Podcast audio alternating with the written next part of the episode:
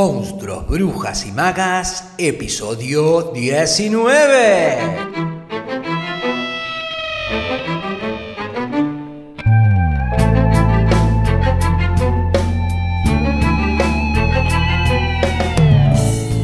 Bienvenidas, bienvenidos y bienvenidas a un nuevo episodio de Monstruos, Brujas y Magas, un podcast producido por la Crespo Estudio, espacio multiplataforma que desarrolla actividades de formación, investigación, participación y encuentro vinculadas al teatro, el cine y la literatura. Actividades entre las que se encuentra el Club de Lectura Alto Viaje, de la cual se desprende ciclo especial llamado Monstruos, Brujas y Magas, que se suma a la programación del canal y que te invite en lo que queda de este 2021 a pegarte un alto viaje literario compartiéndote reseñas, análisis, biografías de autoras y autores, fragmentos de audiolibros en la voz de invitades y todo, todo para quienes aman leer o, por qué no, escribir.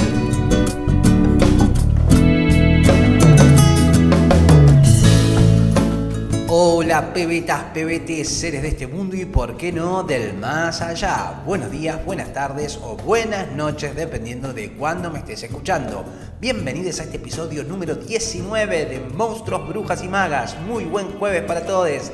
Jueves 7 de octubre del 2021. En el episodio de hoy vamos a seguir conversando a partir de la lectura de Las cosas que perdimos en el fuego de Mariana Enríquez. Hoy vamos a ver qué es lo siniestro, qué es lo macabro, qué es el gore ¿Todo eso? Sí, o al menos lo intentaremos.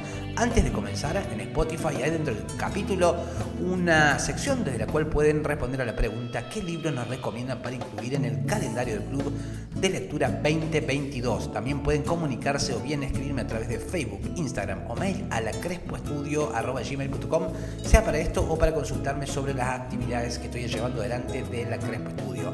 Actividades como por ejemplo el taller de escritura persona a persona, la jam de escritura o el club de lectura. Te recuerdo que son los últimos nueve días para inscribirte en Alto Viaje, el club de lectura de la Crespo Estudio. Ahora en octubre vamos a leer Caber Exquisito de Agustina Basterrica. El club son dos encuentros sincrónicos, uno al iniciar la lectura y otro al finalizarla. Y voy a ir acompañando tu lectura con una guía de lectura sugerida, material audiovisual y bibliográfico, recomendando a través de newsletter que te van a llegar los findes bueno, un montón de cositas. El primer encuentro sincrónico va a ser el sábado 16 de octubre, pero si querés recibir la guía de lectura previa para llegar al primer encuentro con material eh, de apoyo de tu lectura, te recomiendo inscribirte lo antes posible. Luego de esa lectura de octubre, vamos a seguir en noviembre con quién se hará cargo del Hospital de Ranas de Lorrimul y en diciembre, para terminar el viaje, lo haremos justamente con Fin de Viaje de Virginia Woolf. Recuerda que puedes sumarte a una lectura que te interese en particular o hacer componerlo y sumarte a las tres lecturas que vamos a llevar adelante en lo que queda de este 2021. Te dejo abajo los links de todas las actividades, tanto para que te inscribas, consultes dinámicas y demás, tanto del club de lectura como del taller de escritura persona a persona y también el número de WhatsApp si querés enviar audio al programa contándonos cuándo lo escuchás, si hay algún libro autor o autora que nos recomiende, si querés compartirme algo en relación al programa, alguna inquietud, comentario, algo, lo que sea que haya salido en el programa, en fin, lo que te pinte. Todo, todo en la caja de información o escribime. Recordá que también podés contribuir y colaborar con el programa a través de transferencia, PayPal, Western Union, Mercado Pago, invitando un cafecito, un coffee. Todo eso suma mucho, hace que yo pueda continuar con este eh, hermoso programa que quiero compartir con vos y que siempre espero que te aporte valor. Este jueves 7 eh, de octubre, como decíamos, vamos a directo al punto porque con todo lo que tengo para compartirles hoy, si me extiendo mucho al inicio, no me va a quedar tiempo. De modo que ahí vamos. Vamos con lo siniestro.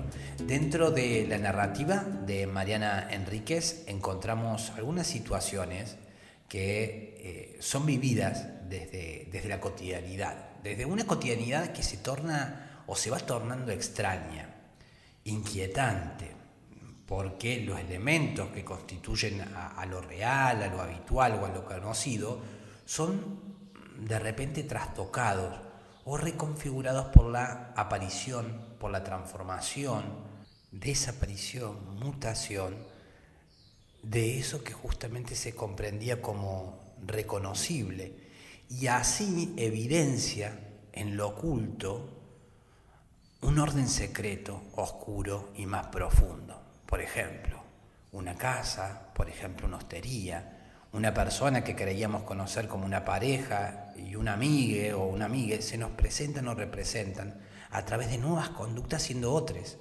Otra es que permanecían, como decíamos, en lo profundo de aquello que conocíamos. Esto mismo puede darse también sobre el propio yo, algo sobre lo cual eh, reflexionábamos cuando indagábamos en alguna de las llamas de escritura en aquellos poetas y escritores nombrados como los poetas malditos, la frase de Arthur Rimbaud, je es un otro, yo es otro, yo es otro, presentado en las cartas del vidente, que le escribe primero su ex profesor Georges Isambad y luego Paul Demeny. Ahí también se incluye otro concepto que le es afín a lo siniestro, en tanto es la variación de la percepción del mundo, de la verdad y de la realidad, el desarreglo de todos los sentidos, y en donde se asocia este desarreglo a un potencial o a la capacidad que tiene el artista de encontrar y llegar a lo más profundo de las cosas o a lo que está detrás de las mismas. En ese aspecto y a lo largo de la historia, literatura, el loco o el tonto, pensemos en los bufones del teatro isabelino, ven, denuncian y enfrentan desde esa supuesta locura o estupidez al poder establecido, al rey y demás. Pero ¿por qué asocio lo siniestro justamente a la locura? Porque bueno, uno de quienes comienzan a teorizar desde, desde otro campo, el de la psicología, en los aspectos estéticos que configuran a lo siniestro, es justamente Sigmund Freud, quien va a publicar en 1919 Lo Siniestro. Freud denomina lo extraño inquietante, o también traducido como lo siniestro, y se pregunta qué es lo que causa esta sensación del orden de lo terrorífico, qué es lo que causa el horror y la angustia. Para la explicación del término lo siniestro, lo siniestro, Freud propone dos caminos. Por un lado, plantea comprender el término a partir del uso de la lengua, es decir, tomando la palabra siniestro. En alemán la palabra Heimlich puede ser lo familiar, lo cercano, pero también puede ser lo ajeno, lo clandestino, lo oculto. Un Heimlich sería afirmar la negación o contradicción que radica en lo familiar cercano. Si tengo algún eh, alemán ahí, eh, que, me, que me tire por WhatsApp la pronunciación correcta. Entonces, podemos decir que es un juego dialéctico. En el término un Heimlich conviven ambos sentidos de la palabra, lo cercano familiar y lo ajeno clandestino. El concepto se refiere a algo conocido, familiar, cercano, pero que desde siempre ha permanecido oculto, escondido en la sombra. Por esto mismo Freud destaca una definición de Schilling, quien define lo ominoso como aquello que estaba destinado a permanecer oculto, pero que finalmente ha salido a la luz. El segundo camino que toma Freud para comprender el término de lo siniestro es a partir de las vivencias y experiencias que suscita la emoción, el miedo, provocada por aquello que nos genera incertidumbre o inquietud de si es algo real o no. Por ejemplo, pensemos en muñecos, objetos o seres inanimados que parecen estar vivos, animales, seres que toman conductas humanas o viceversa, y aquello que se esconde, como decíamos, en lo profundo, en la oscuridad. De ahí el terror que suscita, por ejemplo, en algunas niñas, la oscuridad, la sombra, ciertos animales, ciertas figuras disfrazadas como payasos o muñecos. De hecho, Freud toma un cuento de Hoffman llamado El hombre de arena, en donde el lector se encuentra en incertidumbre de si el hombre de arena es real o producto de la fantasía del personaje. A partir de esta lectura del cuento, Freud pone el acento en la angustia infantil, de la castración de los ojos, y propone reemplazar el hombre de arena por la figura del padre castrador, en el caso de Freud, qué raro. Entonces se pregunta si será que todo lo siniestro tendrá que ver con algo de nuestra infancia. Otro elemento característico eh, que va a usar ya yéndonos para el lado de vuelta de Mariana Enríquez, volviendo, em, va a tomar algunas producciones dentro de la tradición narrativa del género del terror, sobre todo el gótico, es la presencia de lo macabro. Lo macabro es un término aplicado a un determinado tipo de obras artísticas y literarias, caracterizadas generalmente por desarrollarse una atmósfera lúgubre, en donde se hace énfasis en los detalles y símbolos vinculados a la muerte y a su imaginario Así todo lo que remita a esta va a entrar en el campo de lo macabro, como por ejemplo los objetos o espacios que le pertenecieron o fueron habitados por muertos, como así también calaveras, esqueletos, cadáveres, ataúdes, fosas, cruces, etc.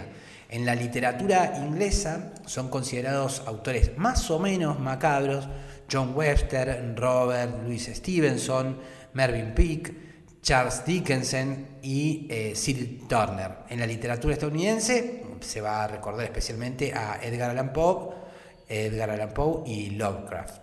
El término eh, comienza a ser empleado a partir de la expresión francesa Le Danse Macabre, danza de la muerte, de vuelta cachate mi francés, y eh, esta danza de la muerte aludía a la representación, era una representación alegórica del omnipresente y universal poder de la muerte. La forma típica que adopta esta alegoría es la de una serie de pinturas o esculturas en las que la muerte se aparece bien sea como un esqueleto bailando, bailoteando o como cadáveres encogidos en sus sudarios y representaba también a gente de todas las edades y circunstancias de la vida que eran llevados por esta calavera hacia la sepultura. De los numerosos ejemplos pintados o esculpidos en las paredes de los claustros de las iglesias por toda Europa medieval se conservan muy pocos con la excepción de los grabados. Lo macabro viene a representar o metaforizar la presencia constante de la muerte sobre la vida humana y el poder de ésta sobre la vanidad del hombre que parece ignorarla o olvidarla. A propósito de esto, eh, les voy a recomendar dos pelis de dos directores que encuentro muy ligadas, tanto eh, en términos estéticos como temáticos, en relación a lo macabro y a la muerte. Ahora, ya casi llegando al final, vamos a ver qué es lo gore. Este término que suele ser usado con frecuencia en algunas conversaciones frikis. Vital peli, muy gore. Así que, veremos qué es eso. El gore o el splatter es un subgénero dentro del cine de terror, el cual se enfoca en la violencia gráfica, en extremo, ¿eh? que se torna visceral, sanguinaria donde se teatraliza la mutilación. Debido a esto se utilizó el término gore para denominar a este tipo de producciones. Eh, es de origen anglosajón, significa la visión de la sangre, al igual que el término spater que significa salpicar o manchar. Es habitual dentro del gore, por ejemplo, la mutilación, el desmembramiento, el descuartizamiento, la degollación. Recordemos, por ejemplo, algunos cuentos de Enríquez donde alude a los cadáveres de niñas encontrados degollados, descuartizados, o adolescente que al suicidarse en la vía del tren queda degollado y se explicita. Ella narra, da cuenta de la imagen del cadáver. Hay un detenerse casi morboso en, ese, en, ese, en esa visualización, en esa descripción del el degollamiento. Claramente un procedimiento muy propio del gore Mientras que también hay otro cuento donde hay una mujer que adopta una calavera. Ahí Enríquez toma la calavera como elemento macabro para dar cuenta de otro terror u horror, que es el horror de lo cotidiano, de la macabra convivencia. Y antes de despedirme me gustaría, como les decía, cerrar el episodio de hoy con la recomendación de dos pelis que si bien no son contemporáneas, son clásicos del cine y les prometo que no les van a dejar indiferentes, van a ampliar eh, no solo su conocimiento sobre el cine, sino pues ambas desarrollan universos estéticos y atmósfera muy inquietante y rompebochos, sino que también les van a invitar a la reflexión. Y estas son, por un lado, y más vinculadas al tema que nos concierne hoy, Down of the Dead, El Amanecer de los Muertos, una película de terror de 1978 dirigida por George Romero, escrita por él en colaboración con el cineasta italiano Dario Argento, muestra a un grupo de supervivientes eh, que en el medio de un apocalipsis zombie, eh, que se ha extendido a gran escala por Estados Unidos, encuentran refugio en un centro comercial, nada más y nada menos, en Estados Unidos, en un centro comercial, como alternativa para sobrevivir mientras la sociedad se desmorona violentamente, en un centro comercial, en Estados Unidos.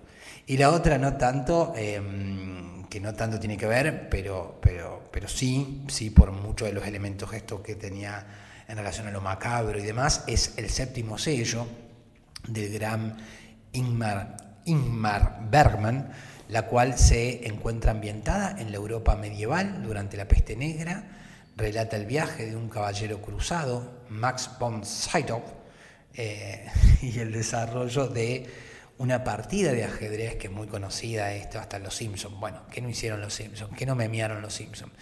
y una partida de ajedrez eh, que este caballero de las cruzadas juega con la muerte, con Bengt Ekerot. Y esta muerte ha venido a tomar su alma. Bergman desarrolla la trama de la película basándose en una pieza teatral suya titulada Pintura sobre tabla. El título, el séptimo sello, hace referencia a un pasaje tomado del libro del Apocalipsis, que se utiliza tanto al principio como al final del film. La película empieza con las siguientes palabras. Y cuando el Cordero rompió el séptimo sello del rollo, hubo silencio en el cielo durante una media hora. Y aquí la frase silencio en el cielo hace alusión al silencio de Dios, el cual es el tema principal de la película, que sucede cuando aparece ese silencio. Te recomiendo verlas estando bien despierto, bien despierta, y si la ves en compañía, te recomendaría que no lo hagas con alguien que espera solamente pasar un buen rato, porque son pelis que requieren cierta atención y al haberse producido hace algunos años y por la misma propuesta estética que desarrollan y conceptual que plantean, quizás tienen tiempos para desarrollarse que implican bajarle unos cambios a la ansiedad que espera un desarrollo de la intriga dinámico, ágil, y no van por ahí, así que, si vas por ese camino, esta vez evítalas em, y anda por otro lado más Netflixero, pero si te querés pegar un viaje más profundo, Em, con una clase de historia del cine, métele para adelante con estas dos pelis. El séptimo sello de Bergman y Town of the Dead, El Amanecer de los Muertos. Esa sí quizás es para, para encontrar compañía. Bueno, por acá lo dejamos hoy a este episodio número 19 en donde deseo haberles aportado contenido que haya sido de su interés y haber sido buena compañía y agradecerles porque ustedes han sido buena compañía para mí y valoro mucho que me sigan acompañando para aprender, descubrir, redescubrir y, por qué no, encontrarnos en el camino de este alto viaje entre monstruos, brujas y magas. Mañana viernes no solo finaliza la semana, sino que también iremos finalizando la lectura de Las cosas que perdimos en el fuego. Curiosamente lo haremos profundizando más sobre este libro puntual y, a ver, para contar un poquito la dinámica que me doy cuenta que estoy haciendo, o sea, no es que me la propuse totalmente. Lo que suelo proponerme es ir generando un espacio lindante con el material en donde sea posible generar algunas ideas o reflexiones comunes que todos podemos compartir sin haberlo leído, para luego sí irnos acercando al texto habiéndolo justamente comprendido en su contexto para que quede la semillita que les invite a leerlo si aún no lo hicieron o a disfrutarlo más si ya lo leyeron previamente. Mañana entonces, como decía, hablaremos sobre los personajes presentes en los cuentos, también hablaremos sobre mitos, leyendas, también sobre la voz del escritor, de la escritora. ¿Qué es eso? ¿Qué es la voz del escritor, escritora? Bueno, mañana lo veremos. ¿Todo eso? Sí, o al menos lo intentaremos. Gracias, como siempre, por sus valoraciones en iBox, sus suscripciones en Spotify, sus interacciones a través de nuestras cuentas de Facebook, Instagram, YouTube, Twitter, LinkedIn, por su participación en las actividades del espacio, por sus contribuciones, aportes, colaboraciones para hacer todo esto sostenible a través de los links que siempre dejo abajo en la caja de descripción. Mi nombre es Facundo Rubiño, coordinador y creador de la Crespo Estudio y quien les desea que hagan un muy buen día. Será entonces hasta mañana viernes, pebetas, pebetes, para seguir con más monstruos, brujas y magas a las 7.30 Argentina por tu plataforma de podcast favorita.